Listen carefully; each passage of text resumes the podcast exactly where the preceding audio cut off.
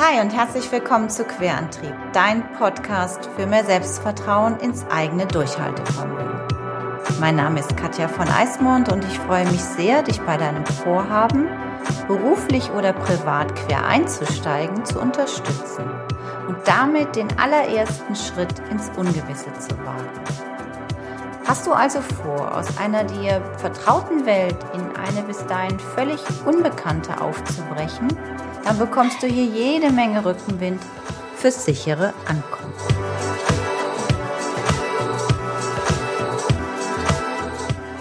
Hallo und herzlich willkommen zu Episode 3 oder Folge 3 von 5 im Sommer-Special. Heute geht's um ein Interview, hatte ich ja schon angekündigt, mit der Ursula Kollrich, mit der ich zusammen auch den Schreibworkshop im August mache. Und es geht weiter mit Szene 3 aus meinem Buch Wenn du mich verlässt, darf ich dann mitkommen. Zuallererst hoffe ich, geht's dir gut. Ich hoffe, du hast schon ein bisschen Sommer genießen können. Ich war jetzt ein paar Tage in Bayern. Ich habe das da sehr, sehr genossen. Ähm, jetzt bin ich wieder im Rheinland. Erst hat mich das Rheinland mit sehr grauem Himmel empfangen. Jetzt ist es aber wirklich wunderschön geworden und ähm, ich durfte auch schon mal so ein bisschen eine Auszeit am Rhein nehmen. Also ich hoffe, du kannst auch viele Möglichkeiten nutzen, draußen zu sein, auch wenn wir in diesem Jahr alles etwas anders erleben mit draußen sein. Gibt es ja durchaus Momente und Möglichkeiten, wo man wirklich mal draußen sein kann. Ja, ich will auch gar nicht so lange groß jetzt ähm, das Interview ankündigen. Die Ursula und ich oder die Usche und ich, wir kennen uns schon eine ganze Weile. Das erzählen wir auch, wie wir uns kennengelernt haben, warum wir den Workshop machen, warum wir vor allem Schreiberlinge ähm, ermutigen wollen, dich ermutigen wollen. Ähm, das, darum geht es ja auch immer bei Querantrieb. Ich möchte Leute einfach motivieren, die Dinge zu tun, die sie in, die wirklich, wirklich ihnen ähm, am Herzen liegen, die sie gerne machen wollen. Und dafür ähm, gibt es Querantrieb, dafür gibt es ähm, meine Tools, dafür gibt es das, was ich ähm, dir anbieten kann, damit du wirklich in die Umsetzung kommst. Weil es hapert oft ganz, ganz stark daran. Also wir haben eine Idee, wir wollen anfangen, gerade auch Multitalente, Kreative, Leute, die eben auch quer mal einsteigen, also eine völlig neue Branche aufbrechen ist ganz oft, dass wir zwar einen Impuls haben, aber dem nicht folgen. Und äh, wir haben alle einen großen Durchhaltewillen, aber das Durchhaltevermögen hadert oft und hindert uns daran, wirklich auch dran zu bleiben. Dafür gibt es Querantrieb. Ähm, ich meine, mein Vorschlag ist, du hörst jetzt erstmal in das Interview rein, guckst mal, was du da alles mitnimmst und am Ende des Interviews lese ich die Szene aus dem ähm, Buch ähm, ich hoffe, dass du dann noch ähm, Lust hast, zuzuhören. Und ähm, wünsche dir auf jeden Fall jetzt erstmal ganz, ganz viel Spaß mit der Usch und freue mich, wenn du am Ende des Interviews mir noch ein paar Minuten Zeit schenkst, um dann noch die letzte Szene oder die nächste Szene aus Charlottes Reise, von Charlottes Reise zu erfahren. Also jetzt erstmal viel Spaß mit dem Interview.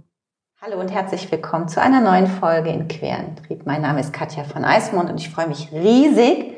In meinem Sommer-Special habe ich heute für dich die Ursula Kollrich. Herzlich willkommen in Querentrieb. Hallo. Hallo Katja, hallo ihr alle. Ich freue mich auch total hier zu sein. Das ist mein Sommer-Highlight. Sehr gut. Usch, wir zwei, ich habe so ein bisschen überlegt, wie lange kennen wir uns schon, Usch?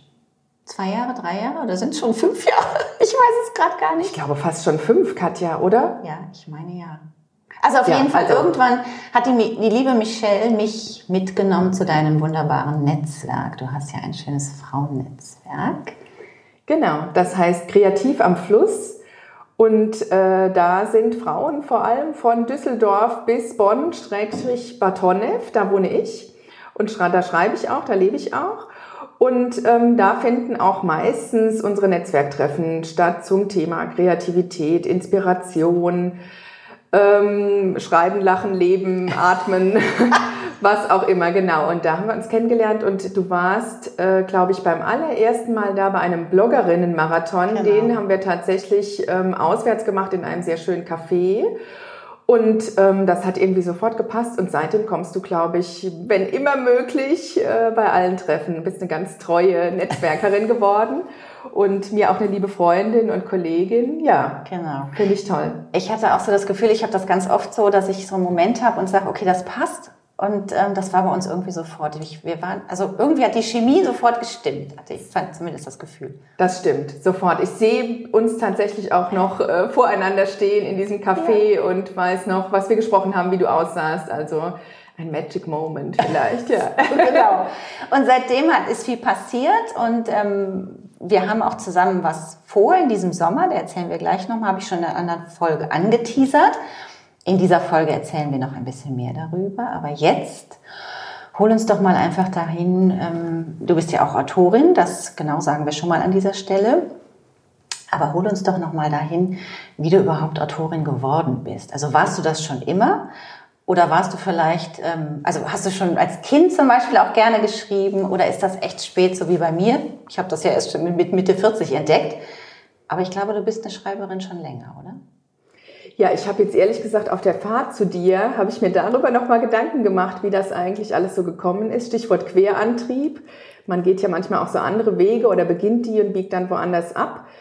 Das war bei mir eigentlich auch ein bisschen so. Ähm, aber letztendlich habe ich tatsächlich als Kind, glaube ich, auch schon geschrieben. Ich habe vor allem auch Geschichten erzählt, also so anderen Kindern auf der Schaukel kann ich mich mhm. erinnern, dass ich da Geschichten erzählt habe. Und ich habe mal eine ganz, ganz stinklangweilige Geschichte aufgeschrieben, also ein Buch. Da habe ich mir so ein Buch gebastelt mit Bändchen äh, zwischendrin, äh, mit so einer, äh, wie sagt man, Spiralbindung, Bandbindung. Ähm, und habe mir da so ein Heftchen gebastelt und habe eine grottenlangweilige Geschichte geschrieben von jemand, der einkaufen geht und dann immer was vergessen hat und wieder dahin zurückgeht. Ich glaube, so war das. Hatte auch keinen Titel, ich habe auch keinen Verlag damit gefunden. Hast du die Geschichte noch? Nein. Ah, Hätten wir noch rausbringen Es hat auch, glaube ich, keiner so richtig ernst genommen. Ich glaube, meine Mutter hätte es auch nicht aufgehoben in einem Schatzkästchen Ach, mit schade. Kindersachen. Ja, ist leider ähm, verschollen, ein verschollenes Werk. Ähm, und danach wollte ich unbedingt Journalistin werden. Also ah. ich habe äh, so erste, also Schreiben ist tatsächlich ein Thema gewesen. Ich ähm, hatte auch klassischerweise Deutsch-Leistungskurs, obwohl da nicht die besten Noten, also hier schon mal Shoutout an alle. äh, man muss keine Eins in Deutsch haben, um hinterher äh, Schriftstellerin oder Autorin oder PR-Texterin oder Journalistin zu werden. Im Gegenteil, vielleicht ist es gar nicht unbedingt äh, sogar zielführend, glaube ich mittlerweile. Also ich habe das einfach unfassbar gerne gemacht mhm. und das hat mich so interessiert und ähm, also ich hatte Deutsch und Englisch und dieses ganze Geschichtenthema und ähm, äh, Romanthema und das Erzählende und was äh, und Schriftstellerleben äh, hat mich unheimlich fasziniert. Das war auch die Zeit von Club der Toten Dichter, ah, wer sich erinnern kann. Ja. Ich glaube, da war ich dreimal im Kino und äh, weine heute noch äh, wenn ich ihn immer wieder sehe. Und ähm, ja, so, solche Sachen haben mich unheimlich inspiriert. Auch eine tolle Englischlehrerin, äh, die ich hatte. Und ähm, so kam, glaube ich, so ein bisschen so eins zum anderen. Und ich war aber sehr auf dem Journalismus-Trip. Also mhm. ich wollte unbedingt Journalistin werden, habe da auch dann ähm, in Kaiserslautern bin ich aufgewachsen, zur Schule gegangen. Da habe ich auch ähm, dann erste Schreibversuche gehabt und da war da freie Mitarbeiterin bei der Tageszeitung, wollte auch ein Volontariat da machen ähm, hätte auch eins bekommen. Das äh, wissen ganz wenige Leute. Ich hoffe, meine Eltern hören diesen Podcast nicht, weil sie das nämlich nicht wissen, dass ich mich da äh, heimlich beworben hatte bei der äh, Rheinpfalz, war das in Ludwigshafen. Ich hätte auch ein Volontariat bekommen und hatte aber parallel die Chance, nach dem Studium nach Russland zu gehen. Ich habe nämlich äh, Slavistik studiert mhm. und ähm, konnte da dann äh, eine Arbeitsstelle anfangen, meinen ersten Job anfangen beim Generalkonsulat. Das hatte zuerst nichts mit Schreiben zu tun ähm, aber ich wollte das unbedingt und auch der Liebe wegen. Mhm. Insofern, ja, war das schon äh, ne, Antrieb und Querantrieb gingen dann ja. da hin und her. Super. Und ähm, dann äh, habe ich da ein paar Jahre gelebt in St. Petersburg, was natürlich eine großartige Zeit war, aber mich wieder ein bisschen weggebracht hat von dem Journalismus, weil ich sah mich natürlich als die nächste ähm, Auslandskorrespondentin da vom Roten Platz berichten. Und da ich aber mein Herz an die Stadt St. Petersburg äh, verloren hatte, das ist ähm, äh, bei Russland Liebenden und Slawisten ist das immer so ein Wettstreit zwischen Moskau und St. Petersburg. Ah. Und ich war eindeutig die lieb lieblichere, äh, literaturbeflissene, kulturbegeisterte, ähm, von diesen wunderschönen Prachtstraßen begeisterte. Und äh, so bin ich da gelandet. Aber da konnte man äh, tatsächlich dieses Journalistische nicht so ausleben, wie weil sich alles in Moskau tummelt. Das ist bis heute so. Naja, und dann bin ich da andere Wege gegangen und äh, habe mich dann auf die Öffentlichkeitsarbeit ähm, mehr und mehr berufen und was ich ursprünglich gar nicht so im Kopf hatte und nicht im Sinn hatte, ähm, obwohl ich Publizistik studiert habe und ganz viele da immer sagten, ich mache mal Öffentlichkeitsarbeit, also die von sich selber. Ähm, und ich immer dachte, nee, nee, ist gar nicht meins. Und bin dann trotzdem da gelandet und ähm, ja, habe dann da äh, Kultur- und äh, PR-Arbeit gemacht fürs Generalkonsulat, fürs Goethe-Institut und ähm, das hat mich unheimlich inspiriert. Das war wirklich auch so ein ganz, so ein Melting Pot an Ideen und mhm. ähm, ganz viele Menschen haben sich da halt getummelt Anfang der 90er, ähm, letztes Jahrhundert, ähm, äh, die sich da getummelt haben, die so, die kein Geld hatten und unheimlich kreativ waren. Und äh, das war irgendwie eine wahnsinnige Inspiration einfach für mich. Ja. Aber man sieht es dir an. Ihr könnt sie ja jetzt leider nicht sehen. Die, Zuhörer und Zuhörerinnen, es strahlt, wenn sie vom Schreiben von, äh, von diesen ganzen Dingen erzählt. Also das ist wirklich auch deine Leidenschaft, oder? Das ist meine Leidenschaft, Total. auf jeden Fall. Und ich glaube auch nicht, dass das jetzt wirklich so wie mit dem Deutschunterricht, dass das so eine lineare Geschichte ist. Das ist wirklich, ich begeistere mich einfach für Bücher ich kann nirgendwo hinfahren, ohne nicht sofort äh, zu googeln oder vorher im Telefonbuch recherchiert zu haben. Früher, okay. wo ist der nächste Buchladen? Also ich gehe eigentlich eher in die Inselbuchhandlung, bevor ich an den Strand laufe. Und ähm, ja, das ist so ein bisschen Schicksal, vielleicht ein Sommerthema, dass ich immer mit wahnsinnig vielen Büchern reise. Ich lese die auch ähm, haptisch, also in Buchform, nicht in E-Book-Form. Das ist mir persönlich sehr wichtig. Und ähm, deswegen habe ich immer da so einen halben Koffer voller Bücher dabei, schleppe die auch tatsächlich mit zum Strand, gehe dann sofort in die erste Strandbuchhandlung und kaufe mir schon wieder fünf neue, sodass ich diese 20 mitgeschleppten eigentlich gar nicht gebraucht hätte. Wow. Ja, und entdecke dort auch immer ganz tolle Sachen, die ich in dem Moment natürlich brauche, mehr als die mitgebrachten, weil die mir da so begegnen. Okay.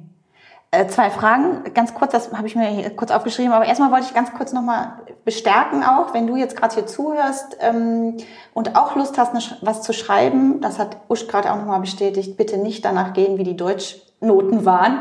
Das hat nichts zu sagen, oder? Ich, ich ähm, auf keinen Fall, auf ja. keinen Fall. Man darf sich davon ja. nicht in die Irre führen lassen. Wenn man den Wunsch hat und den Impuls hat, ich schreibe und möchte schreiben, dann sollte man dem ganz stark folgen. Das wäre so das, wo wir dich auf jeden Fall ermutigen wollen mit diesem Interview. Und das andere ist, ähm, weil du gerade so sagtest, das ist ja so, ich bin ja eine extrem langsam Leserin und auch eine langsam Schreiberin. Ich brauche für alles viel Zeit. Deswegen, ich bewundere das. Carla Paul zum Beispiel, ich weiß nicht, die liest im Jahr 200 Bücher oder was, irgendwas habe ich mal eine Zahl gelesen, das finde ich Wahnsinn. Wie viel Bücher liest du denn dann so? Ähm, weil wenn du sagst, mit so vielen Büchern schon in Urlaub fahren, das würde mich komplett überfordern. Das, ja, ich habe immer Angst, ich hätte dann das eine nicht dabei, was ich gebraucht hätte. Ah, also ich lese die nicht alle, ich lese schon relativ flott, aber auch über Phasen gar nicht. Ich kann das gar nicht zählen, ob ich jetzt da im Monat so viel, ähm, weiß ich gar nicht, oder im Jahr, wie viele Bücher das sind ich kann nur irgendwie ohne Bücher nicht leben. Das ist so ein bisschen, glaube ich, das äh, Problem, das psychologische Problem. Also ich bin von Büchern umgeben. Ich habe auch unheimlich viel Bücher im Haus. Du weißt, äh, ja, ich das bei kann uns ich bestätigen. Ich würde die auch ähm, mit ins Bad nehmen. Zum Beispiel ein Traum von mir ist auch Bücher im Bad, aber ich glaube, das würde den nicht so gut bekommen, äh, wenn die ja. immer dieser Feuchtigkeit ja. ausgesetzt sind. Deswegen haben wir da kein Bücherregal. Ich fände es aber schön. ähm, Vielleicht mit einer Glas? Mit einer ja, vielleicht wird da mal was erfunden bald, dass man die auch mit ins Bad äh, nehmen kann. Ja. Ähm, also ich würde sagen, dieses Leben mit Büchern, das ist immer schon sehr mein Thema und das, ich fasse das halt wirklich auch sehr weit über das Schreiben hinaus. Ähm, ich finde, Schreiben kann auch was sein. Das muss ja jetzt nicht unbedingt sein, dass man Bestseller-Autorin mhm. werden möchte oder ähm, äh, Sachbücher schreibt. Das kann ja auch sein, Postkarten zum Beispiel. Mhm. Also ich komme auch von keiner Reise zurück, dass ich da nicht Postkarten geschrieben hätte. Ja, stimmt. Geht Und ähm, äh, oder, oder Weihnachtskarten ist bei mir auch so ein ganz wichtiges Thema zum Beispiel, ne? wo alle dann immer sagen, oh, hast du so eine Mühe gemacht? Dann sage ich, ja, ja, seid froh, äh, dann geht's mir gut, wenn ich mir die mache. Ähm, es wäre eher bedenklich, wenn ihr keine Karte von mir bekommt. Ja? Weil ich, das gehört einfach, also dieses Schreiben und Leben ist dann bei mir so eins. Und das kann auch sein, man schreibt sich vielleicht Listen oder meine Mutter schreibt sich ganz oft Zitate auf, wenn die Fernsehen schaut oder irgendwas liest dann hat die immer so einen Blog, wo sie sich dann so Redewendungen oder schlaue Sätze oder Zitate notiert. Und wenn wir uns dann wieder sehen oder telefonieren, dann erzählt sie mir die.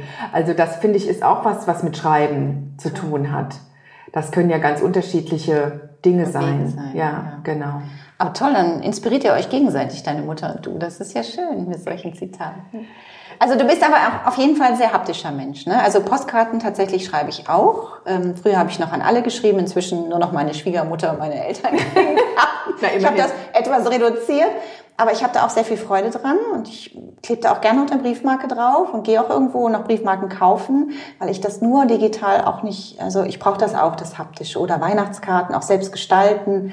Das finde ich spannend und ich glaube, das äh, verbindet einen auch so ein bisschen, wenn man so mit Papier und Büchern, ähm, ja, wenn man da eine Leidenschaft zu hin hat. Ich glaube schon, dass da eine Sehr. Verbindung gibt. Mm, genau, ich glaube auch, das ist dieses ganze Schreibwarenladen-Thema. Ja, Schöne Stifte ist total. auch was Wunderbares. Genau. Ähm, und Postkarten, ich suche wirklich auch manchmal mehrere Tage, bis ich die ultimative Karte für diesen Urlaub gefunden habe ah. oder äh, überlege dann auch wirklich, zu wem würde was passen wow. oder welcher Spruch. Ähm, und ähm, ich merke auch, dass ich dann beim Schreiben, das ist ja auch so eine innere Verarbeitung, also da bin ich tatsächlich dann wieder bei dem literarischen oder ähm, belletristischen Schreiben. Äh, selbst bei einer Postkarte ist es irgendwie eine Verarbeitung dessen, was man da erlebt. Ne? Man, ja. Also wenn man jetzt nicht schreibt, ja. äh, Wetter schön, Stimmung schlecht, ähm, viele Grüße, Herbert. Ja. Ähm, dann, aber könnte auch eine innere Verarbeitung sein. Ja. Äh, aber man erzählt ja vielleicht auch, wie es da aussieht, was man gegessen hat, wie es da riecht, mit wem man da ist. Ähm, solche Dinge stehen ja auch in Romanen. Das stimmt. Nur in Langform dann. Ja, ja. aber das ist doch schon ein schöner Tipp eigentlich auch, ne? dass man wirklich sagt, okay, ich schreibe mal eine Postkarte und schreibe da nicht nur Wetter schön, Essen schlecht, sondern ich schreibe wirklich, was man total erlebt hat in so einer kurzen. Das ist doch schon Auf jeden ein Fall. Impuls, ja tolle Schreibübung, Katja. Vielleicht ja. nehmen wir die noch mit auf genau, in unserem Workshop. In unserem das stimmt, ja. Genau. Ähm, dazu kann ich auch nur empfehlen, es gibt ja diesen wunderbaren äh, Autor, der leider nicht mehr lebt, Jurek Becker, mhm. der wirklich ähm, bändeweise Postkarten geschrieben hat. Und der, ähm, da gibt's ganz tolle Bücher von äh, die äh, posthum dann veröffentlicht worden sind, von Postkarten, die er an seine Freunde, an seine Familie, an seine Kollegen, Verleger, wen auch immer geschrieben hat, mhm. mehrere täglich. Und das war für ihn wirklich ein ganz wichtiger kreativer Schreibprozess, dass er sich vorher schon Anekdoten aufgeschrieben hat, Witze gesammelt hat und dann geguckt hat, wann passt das. Man hat dann hinterher diese ganzen Bücher von den, mit den Notizen für die Postkarten gefunden. Also das, der hat tatsächlich Postkarten geplottet, wenn man es so will. Und es ist daraus ein wahnsinnig tolles Werk entstanden, wie ich finde. Wow, das also auch ein schöner Lesetipp. Jurek Becker, das Postkarten und Briefe. Ich, das verlinke ich in die Show Notes. Da gucke ich, suche ich mir den Link raus und dann könnt ihr euch das ähm, anschauen, wenn euch das interessiert. Auf jeden Fall. Das ist doch ein guter Einstieg, um mal sich mit Schreiben zu beschäftigen. Ähm, genau, wir wollen, ich hole dich mal ein bisschen zurück. Was ist dir aktuell jetzt deine Arbeit? Also was, äh, vielleicht hol uns auch mal in deinen Alltag. Also wie viele fragen ja auch, ja, wie schreibst du, wann schreibst du? Schreibst du nachts, morgens, keine Ahnung. Was ist so dein, wie ist so dein Ablauf? Weil du bist ja nicht nur Autorin hier in Anführungszeichen, sondern hast ja auch ein privates Leben und hast noch andere Aufgaben. Genau, also ich bin äh, sowieso auch nicht nur Autorin, ich bin, äh, habe ein eigenes äh, Textbüro, ich bin PR-Redakteurin und Texterin und ähm, bin auch Autorin und Schriftstellerin und genau, also es ist so beides, beides ist mein Brotjob und äh, es befruchtet sich auch beides sehr gut. Im Moment würde ich sagen, kann ich gar nicht so richtig den klassischen Alltag beschreiben, denn wir mhm. haben ja leider Corona-Zeit. Ja. Ähm, man mag es ja gar nicht mehr so richtig in den Mund ja. nehmen, das äh, Unwort des Jahres. Ähm, aber es ist leider so und deswegen sind auch meine Büro- und Kernzeiten und Schreibzeiten und Inspirationszeiten sowas von durcheinandergewirbelt worden dadurch, dass einfach alle immer zu Hause sind. Und ähm, die Schreiberlinge oder Kreativarbeitenden, die jetzt zuhören, werden das vielleicht wiedererkennen. Man braucht natürlich unbedingt auch so eine Tunnelphase, dass man abtaucht, ähm, gerade beim Schreiben, dass man da in seiner Geschichte versinken kann. Ich kann das interessanterweise, klassischerweise, ich weiß nicht, warum das so ist, am aller, allerbesten Samstagmorgen. Ach. Also das ist mein heiliger Schreibvormittag, der Samstagmorgen.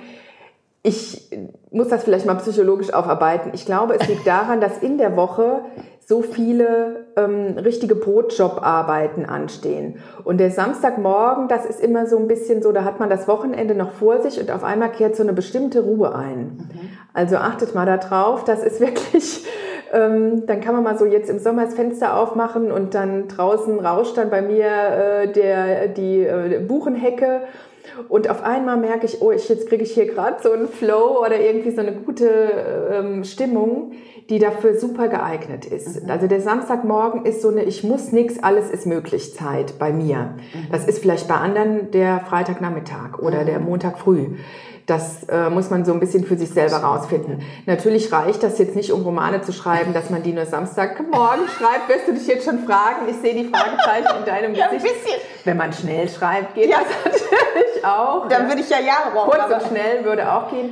Aber natürlich ähm, schreibe ich auch in der Woche ganz viel, mittlerweile wirklich zu unmöglichsten äh, okay. Zeiten und ähm, und dann kannst du das echt so wie auf Knopfdruck, weil ich meine, wenn du gerade noch was Ich muss es gerade in der Situation tatsächlich wie auf okay. Knopfdruck. Und das ist vielleicht auch so ein Schreibtipp, dass ähm, gegen das gegen Schreibblockaden hilft eigentlich nur das Schreiben. Mhm. Das ist so meine persönliche Erfahrung. Und je mehr man schreibt, desto besser ist man im Flow und je weniger man schreibt, desto länger braucht man, um wieder reinzukommen. Ja. Also deswegen immer schreiben, schreiben, schreiben, wie auch immer. Ähm, das muss ja alles nicht in Stein gemeißelt sein und äh, schon wie die zehn Gebote äh, herausgebbar.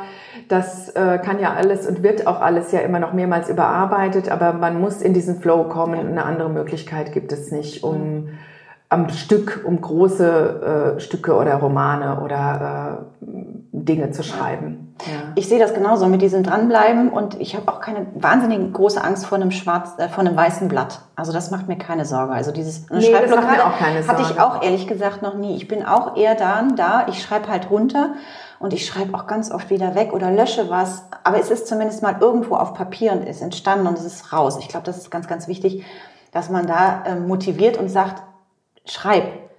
Versuch das weiße Blatt zu füllen. Ja, ne? das ist auch was Tolles, was du sagst. Also das weiße Blatt muss man, glaube ich, echt lieben lernen oder es überhaupt schon lieben, um das ja. tun zu wollen. Ja.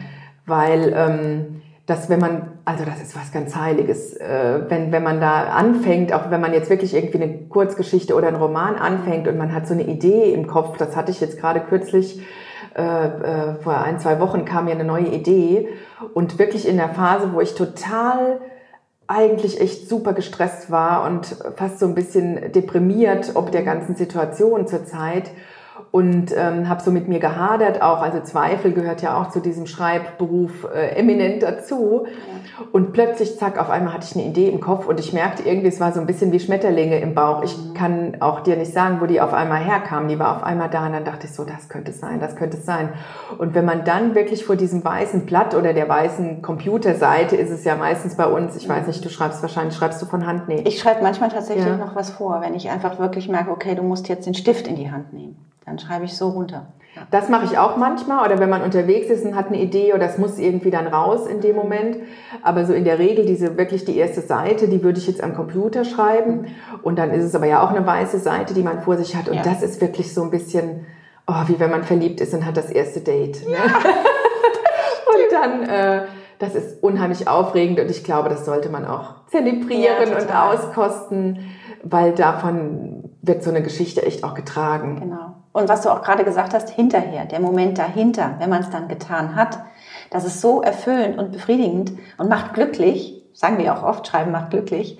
Und ich glaube, das ist eben wichtig für alle Bereiche, jetzt nicht nur fürs Schreiben. Also wenn du jetzt zuhörst gerade uns und denkst, hm, Schreiben ist gar nicht so mein Thema, aber es ist einfach grundsätzlich die Angst überwinden, einfach das zu tun und zu machen, wovor man Angst hat. Ich glaube, das ist ganz, ganz wichtig, weil man hinterher belohnt wird, dass man sich das getraut hat. Und wenn man es dann gemacht hat und hat wirklich irgendwie in so einem Samstagmorgen, Montagmorgen, Freitagabend rauscht, dann ein paar Seiten da aufs Papier gebracht, die man vorher selber auch so ja eins zu eins nicht vorgedacht hatte. In der Regel ist es so, dass man wirklich einfach irgendwo anfängt und so eine Szene vor sich sieht und wenn man dann sieht, die steht jetzt da, diese, ja. dieses erste Bild, ja, ähm, das ist so erfüllend einerseits und andererseits auch wirklich richtige Arbeit. Also ich fühle mich wirklich auch oft, wenn ich dann viel schreibe oder, oder auch so einen großen Wurf irgendwie habe, so kann später sich rausstellen, war vielleicht gar nicht so groß, denkt man, hm, beim nochmaligen Lesen, wieso fandest du das jetzt so toll? Ja, Aber in dem Moment, wenn man das so empfindet, dann ist das auch so ein bisschen wirklich wie eine körperliche ja. Arbeit. Also ich sage dann immer wie Steine klopfen. Ja. Ähm, man hat dann wirklich auch eine körperliche Erschöpfung. Mhm. Also absolut, gebe ich dir völlig recht. Das ist auch nochmal ein, gut, ein guter Hinweis, dass man das so sagt. Insofern, Kreativ hat ja. was mit wirklich die Kreativität rauszuholen. Und das ist, das ist ja wie so ein Muskel, den man auch so in sich drin hat. Und den hast du angestrengt und dann äh, bist du auch erschöpft danach. Das ist einfach so. Ja. Und wahrscheinlich ist man auch angespannt und sitzt genau. äh, auch so ein bisschen genau. verkrampft äh, ja. Computer oder vor ja. seinem äh, weißen Blatt und schreibt und weiß, das muss jetzt raus. Insofern ist es wahrscheinlich eine logische Folge, dass man das auch körperlich spürt. Ja. Genau, und deswegen, weil du schon Bücher geschrieben hast und ich schon Bücher geschrieben haben, wir irgendwann überlegt, oder ich glaube, ich bin auf dich zugekommen, ich weiß jetzt gar nicht mehr wie, wir haben irgendwann gesagt, oder ich glaube, du mal anders. Hast gesagt, genau, weil ja. ich ganz oft schon mal ähm, Leute vor mir stehen und dann sagen, ach, ein Buch, ein Buch wollte ich auch schon immer mal schreiben. Und dann denke ich immer, ja, please do it, go for it. Ja, wenn du ein Buch schreiben willst, dann erzähl uns deine Geschichte. Die Welt will deine Geschichte hören und wir sind neugierig da. Und dann habe ich irgendwann die Usch angesprochen und habe gesagt, hör mal, ich habe mir da was überlegt, ich weiß schon mal den Titel für unseren Workshop. Hast du Lust mitzumachen? Und das machen wir nämlich jetzt im August und ähm, die Usch war zum Glück sofort dabei und da freue ich mich sehr drauf. Wir machen nämlich, ähm, so heißt der Titel, ich wollte schon immer mal ein Buch schreiben und wir haben uns da jetzt tolle Sachen schon also überlegt und ausgedacht für euch oder für dich. Und ähm, ja, vielleicht magst du. Ich bin auf jeden Fall die Antreiberin, die dich da immer wieder motiviert, dran zu bleiben, an deine Geschichte zu glauben, an dich zu glauben, an du das, dass du das kannst. Und die Ursch ist vor allem ganz viel dafür da, dass sie uns mit ganz tollen Schreibübungen und Tipps ähm, ja, füllt und füttert. Genau. Magst du ganz kurz? Ich freue mich riesig, ja. dass du mich darauf angesprochen hast, denn in der Tat ähm, würde ich sofort unterschreiben, ich wollte immer schon mal ein Buch schreiben und habe das ja auch gemacht. Jetzt äh, aktuell ist gerade das vierte in Arbeit. Und ähm, ich gehöre aber auch zu denen, die unbedingt Schreibkurse geben möchten oder dieses Schreiben. Ich liebe es, über das Schreiben zu erzählen, merkt man vielleicht jetzt auch so ein bisschen. Und ich möchte das unheimlich gerne weitergeben. Ja. Also ich finde, man muss da auch nicht das wie so ein Geheimnis äh, zu Hause verstecken aus Angst, jemand anders könnte jetzt auch noch ein Buch schreiben nee. wollen. Ähm, sondern ich, dadurch, dass ich selber das so erlebe, wie unheimlich ähm, gut einem das tut und wie schön das Schreiben ist und wie, was für ein wichtiger Teil meines Lebens das ist und dass man sich trauen muss und vor allem braucht man auch wirklich Ermutiger ja. beim Schreiben. Und das ist, glaube ich, so ein bisschen unser beider Anliegen, Deswegen passen wir da, glaube ich, auch sehr gut und ergänzen uns da auch sehr gut, weil wir das wissen und erlebt haben, erfahren haben, wie wichtig es ist, Menschen an der Seite zu haben, die sagen, mach weiter, bleib dran, ähm, schau doch mal da drauf. Und also das wird auch ein wichtiger Bestandteil sein des Schreibkurses, dass man so mal bei sich ist und äh, in sich geht und guckt, was ist denn jetzt meine Geschichte, die jetzt erzählt werden soll. Wobei wir haben gesagt, wir machen es auch fürs Sachbuch. Ja. Also wir machen das Genre übergreifend. Wir haben auch beide Erfahrungen im äh, Bereich mhm. äh, Sachbuch und Belletristik. Ich lektoriere auch viele Sachbücher. Ich schreibe selber Belletristik. Äh, bei dir ist es beides. Ne? Du schreibst Sachbuch und ähm, äh, Belletristik auch. Insofern können wir zu beiden Themen was sagen. Und wir möchten eigentlich, äh, haben wir uns so überlegt, euch auf den Weg bringen zu ähm, wirklich den Anfang von einem Buch hinterher ja. zu haben. Also erste Szenen, erste Figuren, erste Gedanken, ähm, auf dem Weg zu sein. Und wir wollen mit euch in diesen Flow, Schreibfluss kommen. Da schließt sich so ein bisschen der Kreis zu dem Kreativ am Fluss Thema, was wir ja beide in dem Netzwerk haben. Also, dass wir so die Hoffnung haben, wenn du dann auf dem Weg bist, äh, zu schreiben, dass äh, dann ganz vieles sich auftut und ganz viele Fenster sich öffnen und das dann auch alleine weitergehen kann. Das ist so ein bisschen unser Anliegen. Ja. Auf jeden Fall, genau. Also wir wollen die motivieren, die am Anfang sind. Wir wollen aber auch die motivieren, die vielleicht schon etwas seit ewig in der Schublade haben und sich nicht trauen, damit rauszugehen. Auch dann bist du herzlich eingeladen zu diesem Workshop, weil wir schauen uns gerne die Geschichte mit dir an und wollen dich da motivieren, weil wenn sie in der Schublade ist, sieht sie keiner. Und vielleicht ist das die Granatengeschichte, die wir alle noch unbedingt lesen wollen oder das super Sachbuch, was vielleicht auch jetzt gerade ähm, nötig ist, dass die Welt das sieht. Deswegen wollen wir dich da auch ermutigen. Also egal, wo du bist, an welchem Punkt du gerade bist mit deinem Projekt, ganz am Anfang, mittendrin oder schon fertig, wir kriegen das ganz gut hin, dass, wir, dass da jeder was für sich mitnehmen kann. Also so ist zumindest unser Plan und das, da bin ich auch sicher, dass wir das mit euch so hinkriegen. Da bin ich auch ganz zuversichtlich. Und mit den Schubladen, kannst dich erinnern, wir hatten äh, mal ein äh, Frauennetzwerktreffen von unserem Kreativ am Flusstreffen, wo dann plötzlich reihum irgendwie ganz viele sagten, das habe ich noch in der Schublade und das habe ich noch in der Schublade, ganz verschiedene Projekte, wo wir dann auch gesagt haben, man muss eigentlich viel mehr raus aus den Schubladen ja. kommen und die Dinge mal rausholen. Also im Grunde waren diese B- Geschichten, die alle zu berichten hatten, äh, was sie noch in der Schublade haben, fast interessanter als die A-Story, äh, die uns so im ersten Vorstellen äh, präsentiert wurde. Deswegen sind wir unheimlich gespannt, was da noch schlummert in den Leuten. Total. Wir freuen uns da mhm. riesig drauf. Ich verlinke das alles hier in den Show Notes, wenn du interessiert bist. Wir haben noch ein paar Plätze und wir freuen uns riesig. Das findet in Bad Honnef statt. Es gibt da auch eine Übernachtungsmöglichkeit, wenn ich das noch richtig Es gibt da auch Übernachtungsmöglichkeiten, genau. Und zwar ist das eine wirklich wunderschöne Location. Äh, kannst du auch mal googeln. Das ist die alte Paketpost. Das ist so schön. Also wir haben es schon äh, natürlich vorbesichtigt. Äh, das ist so ein altes Gemäuer, aber sehr modern eingerichtet. Es ist auch jetzt sehr Corona äh, geschützt und tauglich. Wir haben einen großen Schreibraum. Ähm, wir haben gestern gerade die Nachricht bekommen von der Vermieterin, dass es jetzt auch Einzeltische gibt in diesem Workshop-Raum. Wir können alles auseinanderstellen. Wir können sogar Plexiglasscheiben dazwischen machen. Es gibt riesige Fenster und Türen zum Lüften. Wir können uns ausbreiten.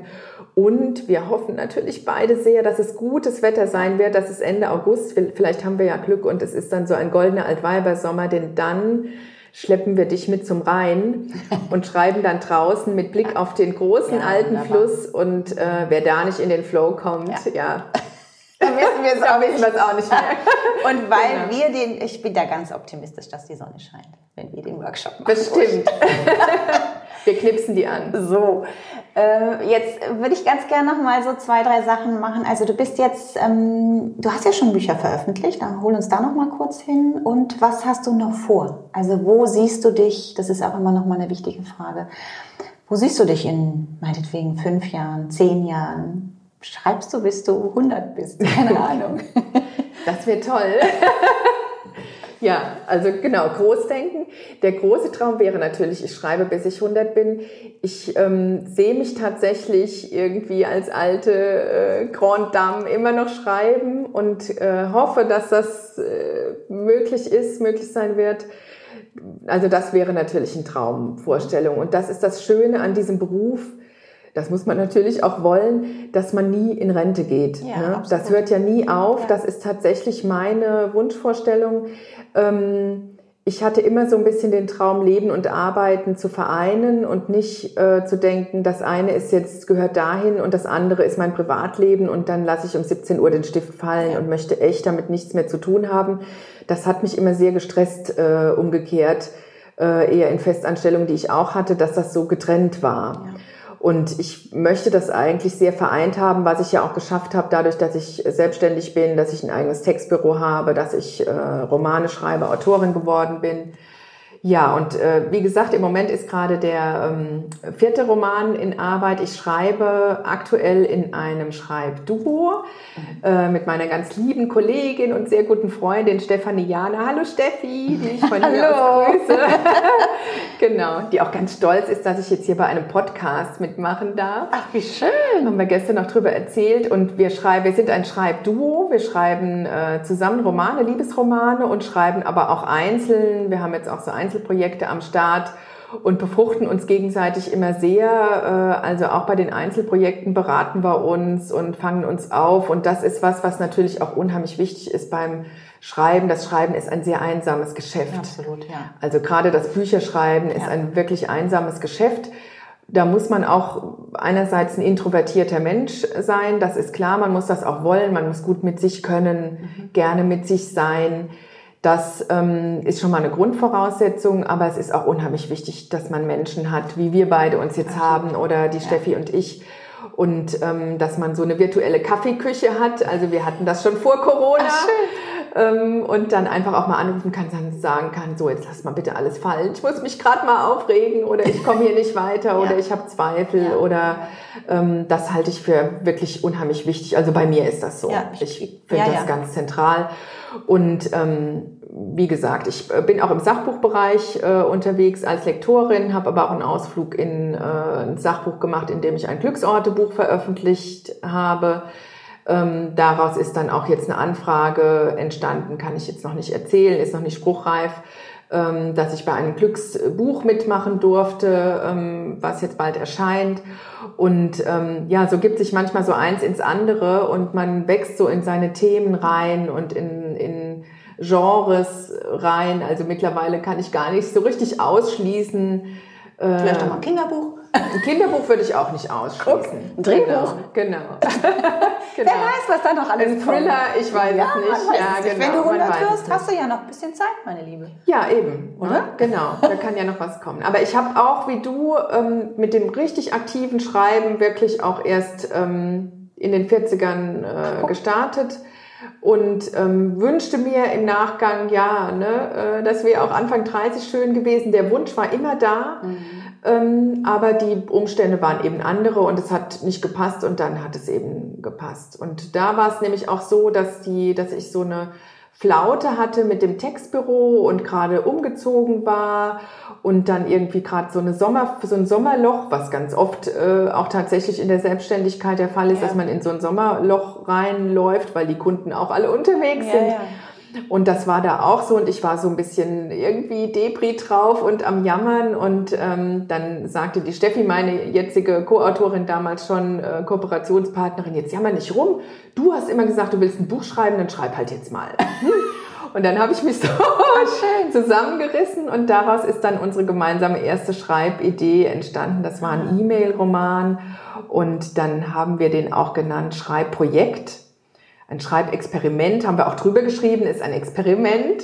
Ähm, das ist, glaube ich, auch wichtig, wie man sich selber so dann definiert stimmt. und haben äh, dann gesagt, wir schreiben exakt ein Jahr ähm, E-Mails in diesen Frauenrollen, die wir uns ausgedacht haben. Und dann nach einem Jahr schauen wir, was daraus geworden ist. Und das hatte tatsächlich auch so einen Arbeitstitel, ich weiß jetzt gar nicht mehr genau, die Steffi wisst es vielleicht noch, die ist was jünger als ich, äh, irgendwie zwei Frauen, tausend Mails ein Jahr oder Ein umgekehrt. Also irgendwie so, es war so ein Zahlenkonstrukt. Und dann ähm, ja, haben wir da geschrieben und geschrieben und geschrieben. Es ist wirklich rein, improvis ein- rein improvisiert entstanden. Und wir waren sowas von erstaunt, ähm, was da alles rausgekommen ist. Also das kann ich jedem nur wünschen und empfehlen, das auch mal äh, zu probieren. Ja. Und sich wirklich vielleicht irgendwie auch Ziele zu setzen. Da bist du die Richtige für, ähm, um sowas dann auch zu coachen und zu sagen, so was ist mein Ziel, bis wann möchte ich das erreicht haben. Was, wie kann ich das vielleicht in eine Routine einführen? Möchte ich immer samstags morgens schreiben oder äh, abends morgens, wie auch Ja. immer? Also jetzt zum Beispiel, um nochmal, ich springe so sehr, ne? Aber Nein, alles gut, für mich. alles gut. Um nochmal auf deine äh, Frage, wie arbeite ich jetzt zurückzukommen. Ich habe tatsächlich, da ich Kinder habe und ähm, die ja viel zu Hause waren jetzt im Homeschooling, selbst als die Schule dann angeblich wieder öffnete, waren die immer noch zu Hause, komischerweise. Werden viele bestätigen Bestimmt. können. Genau, und ähm, äh, auch mein Mann war im Homeoffice, also es war einfach viel Drumherum. los, viel drumherum, es Ja. war viel los, es ist, äh, alle haben immer Hunger gefühlt. Wenn man nur Jungs hat, ist Wenn man das nur so. Jungs hat, ist das so, genau.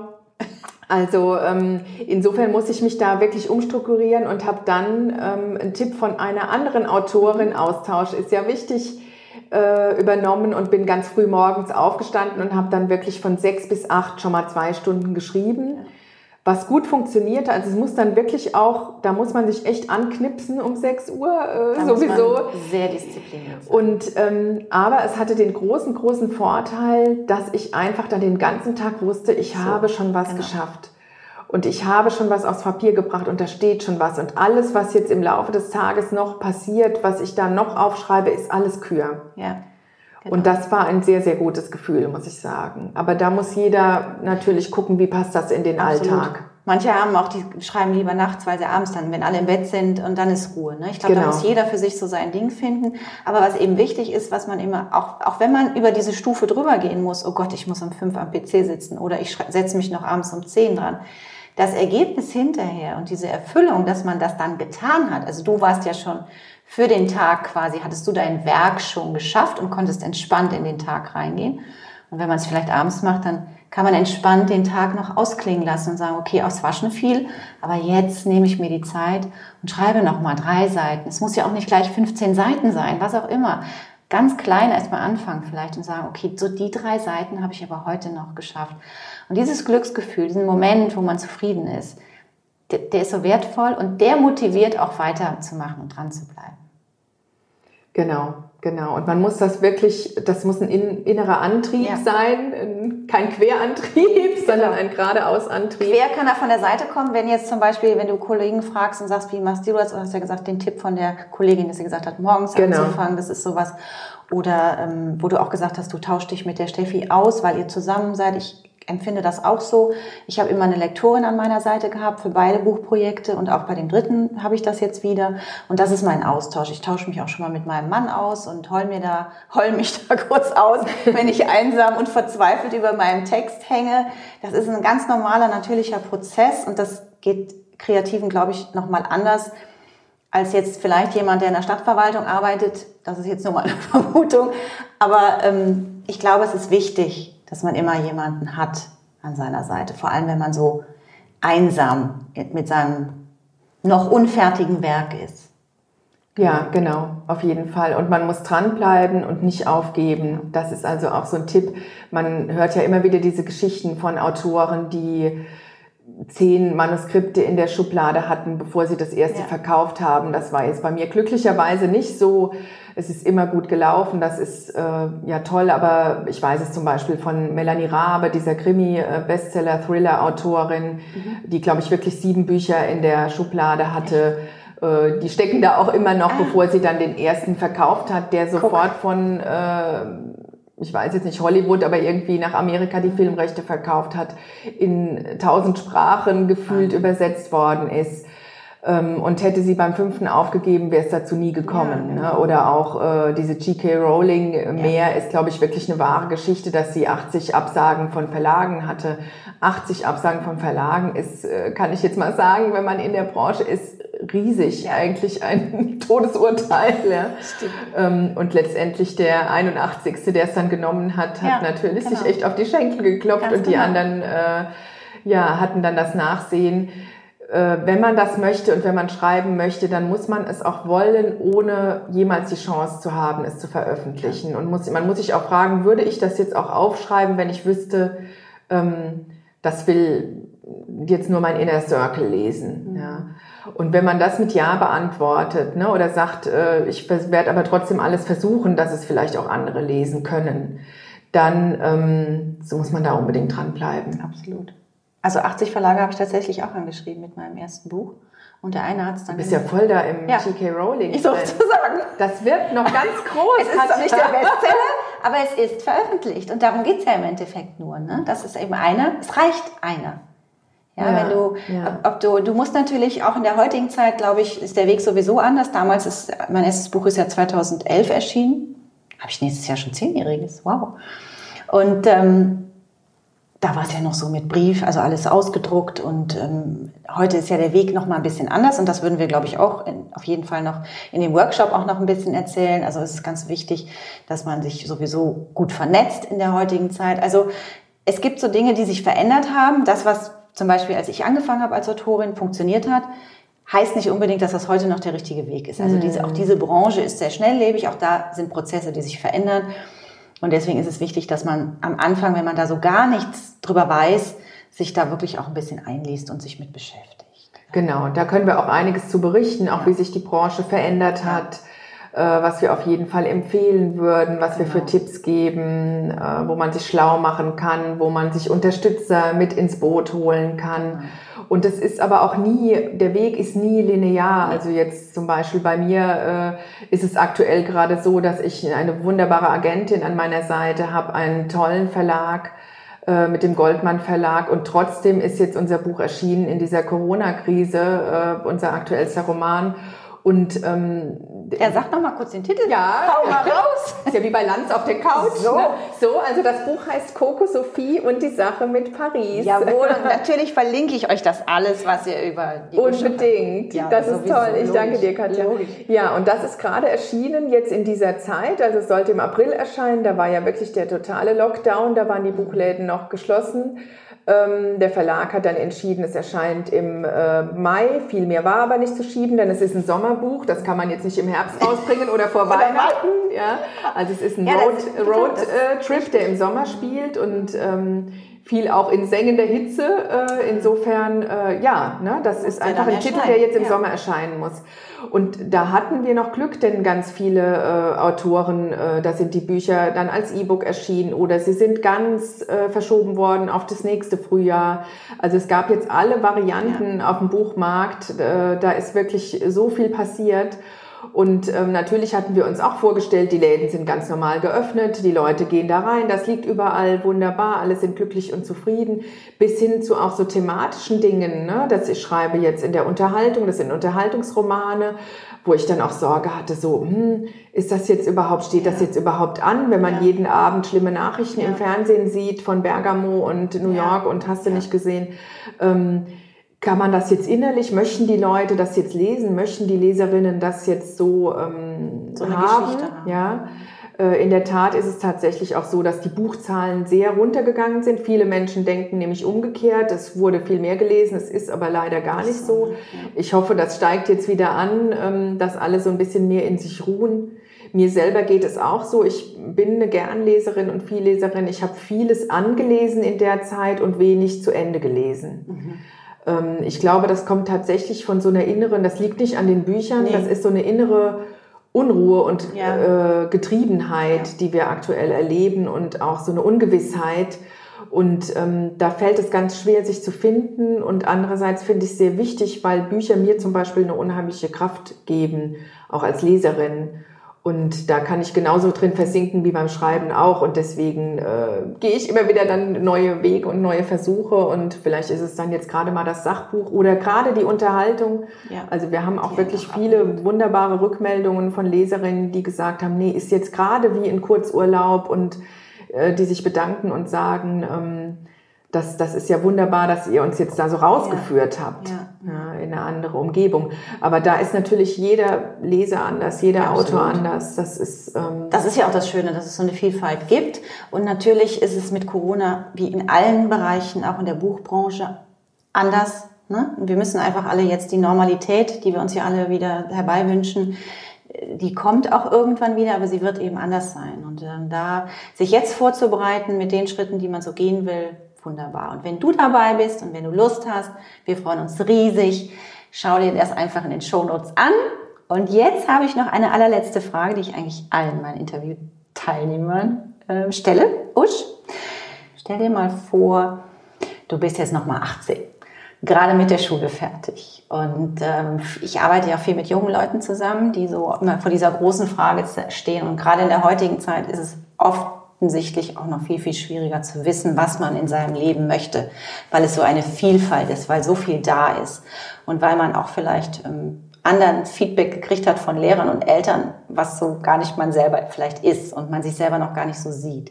Was würdest du für einen Tipp geben an so ein, an die jüngere Generation, wenn du jetzt noch mal überlegst, heute mit 18 zu starten oder nach dem Abitur von mir aus? Was, was für einen Weg würdest du gehen? Den gleichen oder würdest du einen anderen Weg wählen oder würdest du sagen, ja, was würdest du sagen? Genau, verrat uns das mal kurz. Also ich glaube, ich persönlich würde den gleichen gehen. Mhm. Äh, ich würde die gleichen Entscheidungen wieder treffen. Ich würde mit den Entscheidungen genauso auch wieder leben müssen, wollen, wie auch immer. Es sind ja nicht manchmal auch verwinkelte Wege oder nicht so schöne Sachen, die einem begegnen. Ich würde es, glaube ich, wieder genauso machen, muss ich ganz ehrlich sagen. Und damit verbunden, ja, es ist einerseits eine schwierige Frage, wo, welchen Weg schlägt man ein, wo sieht man sich, wo geht man hin. Andererseits ist es eigentlich eine ganz einfache Frage. Also so würde ich es auch meinen ähm, eigenen Söhnen immer sagen. Ne? Es gibt doch diesen wunderbaren Roman Geh, wohin, wohin dein Herz sich trägt. Ne? Den habe ich auch sehr gerne gelesen. Müsste man noch mal rausholen. ähm, also würde ich wirklich sagen, geh, wohin dein Herz sich trägt. Und das ist wiederum das Schwierige, dass ganz viele Menschen gar nicht mehr spüren, ähm, wo ihr Herz sie hinträgt oder was es ihnen sagt. Und äh, oder vielleicht sagt es was, aber nicht laut genug oder man versteht es nicht. Ähm, das ist, glaube ich, ich glaube, es ist die einzige Chance, die man hat, ja. zu überleben. Also das, äh, egal in welchen Bereich äh, man geht, ob das jetzt wirklich hier so was Kreatives, alles ist eigentlich in dem Sinne kreativ. Auch eine naturwissenschaftliche Tätigkeit ist kreativ oder was Technisches. Ähm, aber man muss das irgendwie in sich tragen und muss diesen inneren äh, diese, diese, diese, irgendwie diese Stimme äh, in sich hören und ähm, diesen Weg dann auch gehen und sagen, okay, das ist jetzt vielleicht, wo man auf den ersten Blick nicht so viel Geld damit verdienen kann, ist ja beim Schreiben auch so. Aber ich kann nun mal jetzt nicht irgendwie Maschinenbauingenieurin werden. Ja? ja. Äh, das wäre mir nicht Gott gegeben gewesen, ja. auch wenn das vielleicht zu dem Zeitpunkt als Top-Beruf ja. dastand. Ja. Oder was weiß ich, im Moment würde ich sagen, Virologen, Psychologen, äh, ne? die Berufe genau. der Zukunft. Das stimmt. Das erste wäre jetzt auch nicht meins gewesen, die Psychologie vielleicht schon eher, ja, Äh, damit diese ganzen Traumata dann wieder aufgearbeitet Absolut. werden können. Ne? Ähm, aber trotzdem glaube ich, man muss da wirklich, da darf man nicht so gucken, wie ist der Markt. Denn äh, ne, wie mit Corona, äh, ich dachte auch, läuft jetzt alles super, zack, waren die Buchläden geschlossen. Also planen kann man ja. sowieso nichts, ja. da muss man sich von verabschieden. Und man muss das machen, was einem irgendwie, ob das jetzt ein Talent ist oder eine, ein Interesse, ja, es muss ja wie zum Beispiel bei besagtem Deutschunterricht, äh, wo ich dann vielleicht so auf zwei stand oder auch mal auf drei, ähm, jetzt gar nicht unbedingt das super mega Talent sein. Also ich habe lange Zeit immer gesucht nach dem, was ich besser kann als andere. Äh, da hatten wir auch mal, haben wir mal lange drüber gesprochen. Und ähm, das finde ich ist immer so, dass man so guckt ne, und so denkt, und das Problem haben auch die Einserschüler zum Beispiel, wenn einer mit 0,8 Abitur macht. Äh, meine Schwester hatte so eine Freundin, die konnte alles gut. Oh ja. Ja. Und äh, die, konnte so, ne, die konnte sogar Kuchen backen und nähen. Ja. Oh. Also ähm, ne, die war ja. in allem gut. Was macht man dann? Mhm. Ja. Ähm, das ist, glaube ich, so ein bisschen, da muss man wirklich total auf sich hören und gucken, ähm, aber was ist denn das, ohne dass ich mir mein Leben nicht vorstellen kann? Oder wo ich mir vorstellen könnte, was ich 24 Stunden am Tag machen würde, wenn ich es müsste in dem Job, wenn wir jetzt in Arbeit zum Beispiel reden. Ja, ja was mich so glücklich macht, für was ich brenne, wo ich den anderen Menschen auch zeigen kann, ähm, wenn ich dafür brenne und dann ist das auch eine tolle Sache ja, und eine wichtige Sache. Das ist, glaube ich, so ein bisschen um jetzt mal so kalenderspruchartig, gibt es auch irgendwie sowas, nur wenn man selber brennt, kann man auch ein ja, Feuer entfachen. Ja. Also ich glaube, es ist so schwer und so einfach ist es tatsächlich an ich der Stelle. Ich glaube, das schöne Schlusswort ist, eh, geh wohin dein Herz dich trägt, weil ich glaube, du hast auch gesagt, dass wir uns eben viel mehr vom Herzen leiten sollen. Und das, das ist auch total meins. Ich glaube, wir müssen uns viel mehr wieder darauf verlassen, dass unser Herz und unser Bauch schon sehr gut weiß. Klar brauchen wir auch den Verstand und den Kopf, aber manchmal muss der einfach mal ruhig sein. Und ich glaube, wenn du das machst, was du wirklich, wer du wirklich bist, dann hast du da immer Erfüllung dran und dann ist es Erfolg und wie immer man den auch definiert. So und dann bist du erfolgreich und vor allem erfüllt in deinem Leben. Deswegen geh, wohin dein Herz dich trägt. Usch, ich danke dir ganz, ganz herzlich. Ich danke dir, Katja. Für dieses wunderbare Interview. Ich freue mich riesig, dass du in meinem Sommerspecial warst. Ich freue mich, dich als Zuhörer, wenn du zu unserem Workshop kommst oder wenn du dir das nochmal anlesen möchtest. Alles in den Shownotes. Und jetzt sage ich erstmal Tschüss, Usch. Einen schönen Sommer wünsche ich dir. Das wünsche ich dir auch. Wo geht's denn Und euch hin? allen. Wir fahren in die Pfalz zur Familie. Sehr ja. gut. Sehr schön. Auch eine unterschätzte Region im Ach. Übrigen. Ja, da, man kann auch Postkarten schreiben, wenn man bei der Familie im Urlaub ist und schöne Dinge erleben. Dann ja. wünsche ich ganz viel Freude da. Tschüss, Usch. Ich danke dir. Tschüss, Katja. Ciao. Tschüss, ihr alle. Ciao. So, ich hoffe, dir hat das Interview mit der Usch gefallen. Du konntest was für dich mitnehmen. Ich hoffe, du hast dich inspirieren lassen und hast jetzt wirklich Lust gekriegt, auch loszulegen für dein Projekt, für dein Schreiben oder überhaupt nur Inspiration gekriegt, dich ähm, an den Anfang zu setzen oder vielleicht auch wieder mehr Lust zu kriegen, wenn du schon angefangen hast, einfach auch dran zu bleiben. Das ist eben für uns ganz, ganz wichtig und ich hoffe, dass du da was mitnehmen konntest. Ähm, zwei Sätze sind mir noch so ein bisschen hängen geblieben. Also ganz, ganz wichtig ist immer, ich muss nix, alles ist möglich, war so ein Satz, den die Usch gesagt hat. Und das betrifft vor allem die Zeit. Also, dass man für sich wirklich rausfindet, wann habe ich denn das optimale Zeitfenster zu schreiben. Also ich habe für mein erstes Buch zum Beispiel wirklich immer Vormittage geblockt und habe da nichts anderes gemacht, außer zu schreiben. Bei dem Roman habe ich wirklich sehr, sehr ähm, unterschiedlich an unterschiedlichen Tagen, auch mal am Stück, dann wieder tagelang überhaupt nichts gemacht, also sehr viel Pausen auch gehabt, was für den Schreibprozess unglaublich anstrengend ist, weil man sich immer wieder rein äh, grooven muss in die Figuren, in das Setting. Also ähm, für das nächste Projekt, da bin ich im Moment, mache ich sehr, sehr viel Vorarbeit, damit ich alles zusammen habe, um dann am Stück zu schreiben. Also, und ob das abends ist oder morgens ist oder nachts ist oder am Wochenende ist, das muss man für sich wirklich rausfinden, weil du hast einen Tagesablauf, der vielleicht komplett anders ist wie meiner oder von Usch. Und da musst du einfach so ein Gespür für dich entwickeln, wann passt es. Also, aber du entscheidest immer. Und das ist eben das Wichtige, dass wir eben auch eine Entscheidung dann fällen. Okay, heute mache ich so. Und wenn es nächste Woche mal anders ist, ja, dann ist es eben mal anders.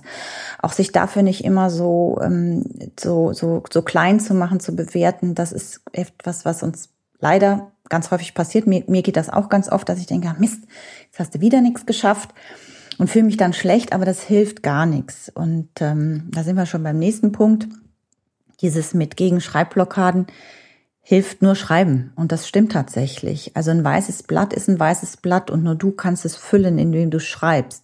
Mir hilft ganz oft auch, also ich habe keine Schreibblockaden, aber mir hilft manchmal, um nochmal so einen Impuls, eine Inspiration oder auch einen Flow zu kriegen, hilft mir einfach auch haptisch, also mit den Händen mal zu schreiben, einen Block zu nehmen, ein weißes Blatt, einen Bleistift und dann einfach nur runterzuschreiben. Also ähnlich wie ich das auch bei den Morgen Seiten machen. Also wenn das für dich nochmal eine Idee sein kann, dann probier das doch gerne auch nochmal aus. Und das dritte, Zweifel gehört ja auch zu diesem Beruf. Zweifel, ich glaube, es gibt kaum einen Autor, der keine Zweifel hat.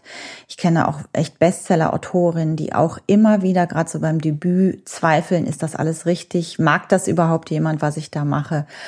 Und die gehören einfach dazu. Die sind auch ein bisschen dein innerer Antreiber, weil sie dich eben noch mal ein bisschen dahin lenken und sagen, guck dir das noch mal genauer an. Ist das wirklich das, was du sagen möchtest?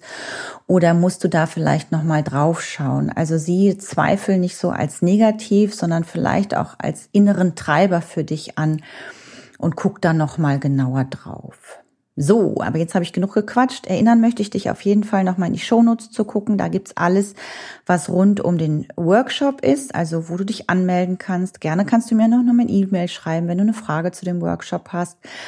Wenn du ein kostenloses Gespräch haben möchtest für die 30 Minuten, sowieso auch für den Workshop, nutzt das gerne. Ähm, schreib mich an oder ruf mich an oder Guck dir auf den, auf den Seiten dich um. Ich habe dir das alles in den Shownotes verlinkt und dann kannst du einfach da ein bisschen gucken. Und vielleicht bist du ja dabei. Wir würden uns jedenfalls riesig freuen. So, und jetzt geht es zu der nächsten Szene von Charlotte. Charlotte ist ja aufgebrochen, wutentbrannt ist sie Richtung Mosel gefahren. An der Mosel wohnt ihre Tante Trude. Tante Trude ist der, einer ihrer wichtigsten Menschen im Leben. Ähm, sie ist da alle 14 Tage und das ist irgendwie auch nicht so ganz ungewöhnlich, dass sie jetzt ein bisschen früher auftaucht. Ähm, aber trotzdem äh, haben die zwei sich jetzt erstmal am ersten Tode war nicht so ganz, dass sie Fragen gestellt hat. Das ist eben die Char der Charme, den, den, den Trude ausmacht, dass sie vielleicht äh, das ein bisschen subtiler später macht. Das erfährst du auch noch später in dem Buch. Aber am Anfang ist sie jetzt erstmal eigentlich glücklich auch, dass ähm, Charlotte für sie da ist, weil Trude geht nämlich alle 14 Tage zum Friseur. Das hat allerdings auch noch eine Bewandtnis, was du auch später in dem Buch erfahren wirst. Also jetzt geht's erstmal mit der Szene weiter. Viel Spaß mit der Szene. Kapitel 2 Am nächsten Morgen kam Charlotte mit nackten Beinen und einem Oberhemd von Onkel George, das Trude ihr für die Nacht geliehen hatte, in die Küche. Trude konnte sich von manchen Dingen einfach nicht trennen, die sie in ihrem Mann erinnerten. Charlotte schnaubte. Sie würde garantiert nichts von Robert aufbewahren. Schließlich war er ein Verräter. Und an einen Verräter wollte sie sich nicht erinnern. Guten Morgen, meine Liebe. Hast du gut geschlafen? Fragte ihre Tante, die bereits wie aus dem Ei gepellt am Tisch saß und gerade die mit Rosen und Ranken verzierte Kaffeetasse zum Mund führte. Hm, murmelte Charlotte schläfrig und rieb sich die Augen. Tatsächlich hatte sie wie ein Stein geschlafen. Erst als die Kirchturm, äh, Kirchturmglocken sie um sieben geweckt hatten, war ihr wieder eingefallen, dass die gestrigen Ereignisse kein Traum gewesen waren. Im Flur hängt ein Kleid für dich, das kannst du erst einmal anziehen, fuhr Trude fort und zog schmunzelnd eine Augenbraue hoch. Oder willst du so in den Laden gehen? Charlotte nickte zustimmend und schüttelte dann den Kopf. Vermutlich würde dort ein Kleid mit Blümchenmuster hängen, das Trude getragen hatte, als sie so alt gewesen war wie Charlotte jetzt. Samstags kommen meistens ein paar Mütter, um Hausaufgabenhefte für ihre Kinder zu kaufen. Um eins kannst du dann schließen. Hast du samstags sonst nicht bis zwei geöffnet? fragte Charlotte und beobachtete, wie Trude ein Brötchen dick mit Schokoladencreme bestrich. Und was ist mit deinen Cholesterinwerten? Ich habe die Öffnungszeiten geändert. Trude schob den Teller mit dem Schokobrötchen in Charlottes Richtung. Und meine Cholesterinwerte sind spitze. Sie lächelte Charlotte an. Ihre Augen funkelten wie kleine Diamanten. Ich glaube, ich muss auch mal zu deinem Friseur gehen. Charlotte biss gierig in die Brötchenhälfte. Irgendwie bist du die einzige Frau, die ich kenne, die schon strahlt, bevor sie dort war fuhr sie mit vollem Mund fort. Nervös fingerte Trude an den Bändern ihrer weißen Schluppenbluse herum und stand auf. Äh, ich muss los. Sie beugte sich zur kauenden Charlotte hinunter und strich ihr über die vollen Backen. Und da du ja offensichtlich keinen Gâteau au Chocolat mitgebracht hast, besorge ich uns nachher ein schönes Stück Bienenstich vom Bäcker Finkel. Pünktlich zur Kaffeerunde bin ich zurück und dann machen wir es uns auf, unter dem Pfirsichbaum so richtig gemütlich. Den Schokokuchen. Mist. Den hatte sie in der Eile ganz vergessen. Nachdenklich kaute Charlotte auf ihrer Semmel. Das Klingeln des Telefons holte sie schlagartig zurück in die Wirklichkeit. Mit nackten Füßen und dem Brötchen in der Hand tappte Charlotte in den Flur und nahm den Hörer von der Gabel.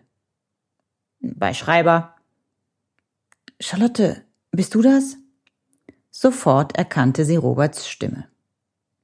Ja, wenn du Trude sprechen möchtest, die ist auf dem Weg zum Friseur. Hast du mit Trude gesprochen? Wenn du wissen willst, ob ich mit ihr über uns gesprochen habe. Sie wartete einen Moment, aber von Robert kam keine Antwort. Sie rang nach Luft. Nein, habe ich nicht. Sonst noch was? Bitte, Charlotte, wir müssen reden. Oh, wir müssen gar nichts. Wenn du reden willst, dann versuch es doch mal bei deiner Freundin. Sie ist nicht meine Freundin Charlotte, das musst du mir glauben. Es war, es war nur dieses eine Mal. Korrigiere mich, Robert, aber ich glaube, du bist gerade nicht in der Position, mir zu sagen, was ich tun muss. Um den Kloß in ihrem Hals herunterzuschlucken, biss Charlotte erneut in die Semmel. Dabei fiel ein dicker Klecks Schokocreme auf die Brusttasche ihres Hemdes. Mist verfluchte sie und rieb sich hastig den Fleck. Was ist? Nichts. Sonst noch was? Wenn du dich reden willst, Charlotte, was willst du dann? Wenn ich weiß, was ich will, Robert, dann wirst du der Erste sein, der es erfährt. Mit einem lauten Knall landete der Hörer auf der Gabel, reflexartig zog sie den Stecker aus der Dose. So, also Charlotte und Robert läuft noch nicht so ganz rund. Von dem anderen Mann, von dem ich dir schon erzählt habe, äh, da musst du dich noch ein bisschen gedulden. Das wird in Folge 5 ähm, erzählt, wo und wie sie auf ihn trifft. Ähm, ich möchte noch mal ganz kurz zu dem Setting was sagen. Ich habe mich damals bewusst für, ähm, für so ein Handwerk, das habe ich, glaube ich, in der ersten Folge auch schon erzählt. Es geht um Letterpress und es geht um diesen Papierladen. Ich, ähm, es gibt ja so viele Bücher auch, die spielen in irgendwelchen Cafés oder auf irgendwelchen Inseln ähm, oder ja, an verschiedenen Plätzen. Ich glaube, jeder Autor hat immer so ein eine, eine Leidenschaft, wo er sich gerne, wo er sich gerne ausleben möchte. Und ich zum Beispiel liebe Papierläden. Ich gehe, es gibt kaum ähm, Städte, wo ich nicht äh, durch Papierläden rausche und das wirklich inhaliere, weil ich liebe das, Dinge anzufassen, ähm, mich mit Papier zu beschäftigen. Ich habe diesen Workshop extra gemacht für Letterpress. Ähm, ich habe mir verschiedene andere Letterpress-Werkstätten angeguckt, mich mit Leuten unterhalten, die Letterpress machen. Also ich bin da wirklich knietief rein, weil mich das einfach auch interessiert hat. Also Recherche zu betreiben für das Thema, was man dann auch selber liebt was man in seinem Buch auch verwurstelt sozusagen.